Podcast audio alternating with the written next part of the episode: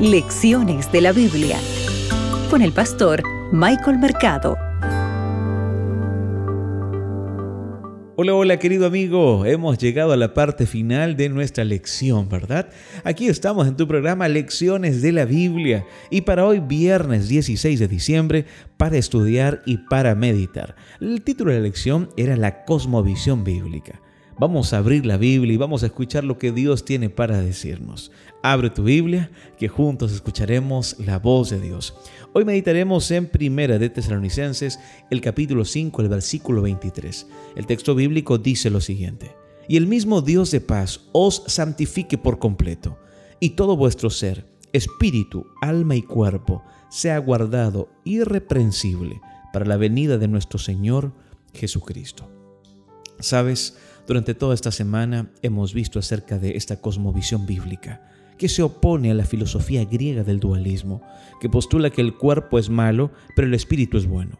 Recuerda que estudiamos que el dualismo afirma que el cuerpo mortal tiene esclavizada al alma eterna, y dicen que será liberada al momento de la muerte de cada persona y a partir de allí vivirá eternamente.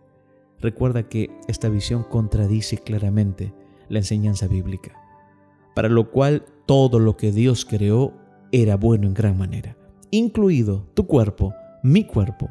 Somos dependientes de Dios por creación, por lo tanto fuimos hechos sin inmortalidad inherente. La vida no está en ti ni en mí, sino que la recibimos desde afuera. Y mientras vivamos en estrecha relación con Dios, esta vida será garantizada para siempre. Yo te hago una pregunta. ¿Tú también quieres vivir para siempre eternamente? ¿Tú también quieres que Dios pueda morar en ti, yo te invito a que tú tengas una estrecha relación con Dios. Hoy es este momento. Dios hizo los seres humanos como almas vivientes, lo menciona Génesis 2.7. La inmortalidad no está en ti, sino que nos la proporciona constantemente el Señor mismo, una fuente externa. Y finalmente, recuerda, la cosmovisión bíblica de la naturaleza humana es la de la unidad de todos los aspectos de nuestra existencia. ¿Qué significa esto? Los aspectos físicos, muy bien, mentales, intelectuales, emocionales, volitivos, espirituales y sociales, que no existen por separado o independientemente unos de otros. Todo está unido por nuestro Dios. Todo está unido por tu Dios, por este Creador que te ama en una unidad maravillosa e inseparable y todo necesita ser santificado por Dios. Cuando una persona muere, no hay actividad en ninguno de estos aspectos. ¿Te parece si en este momento le agradecemos a Dios por su palabra?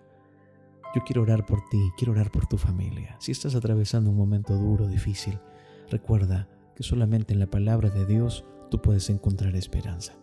Busca una iglesia adventista donde te encuentres, acude a ella y aprende más de la esperanza que está en Jesús quiero orar por ti.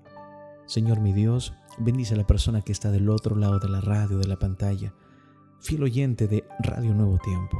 Yo no sé lo que está pasando en este momento, cuál es su situación de enfermedad, crisis financiera, problemas conyugales, tal vez depresión, angustia. Sé tú con él, sé tú con ella. Recuérdale que él, ella es valioso, valiosa para tus ojos, que tú le amas y que tienes un plan para su vida que no importa cuán lejos el pecado lo haya conducido, lo haya alejado de ti, que hoy es el mejor momento para volver a ti. Recuérdale que en ti hay fortaleza, hay perdón, hay sanación. Oro mi Dios en el nombre de Jesús. Amén. Que Dios te bendiga.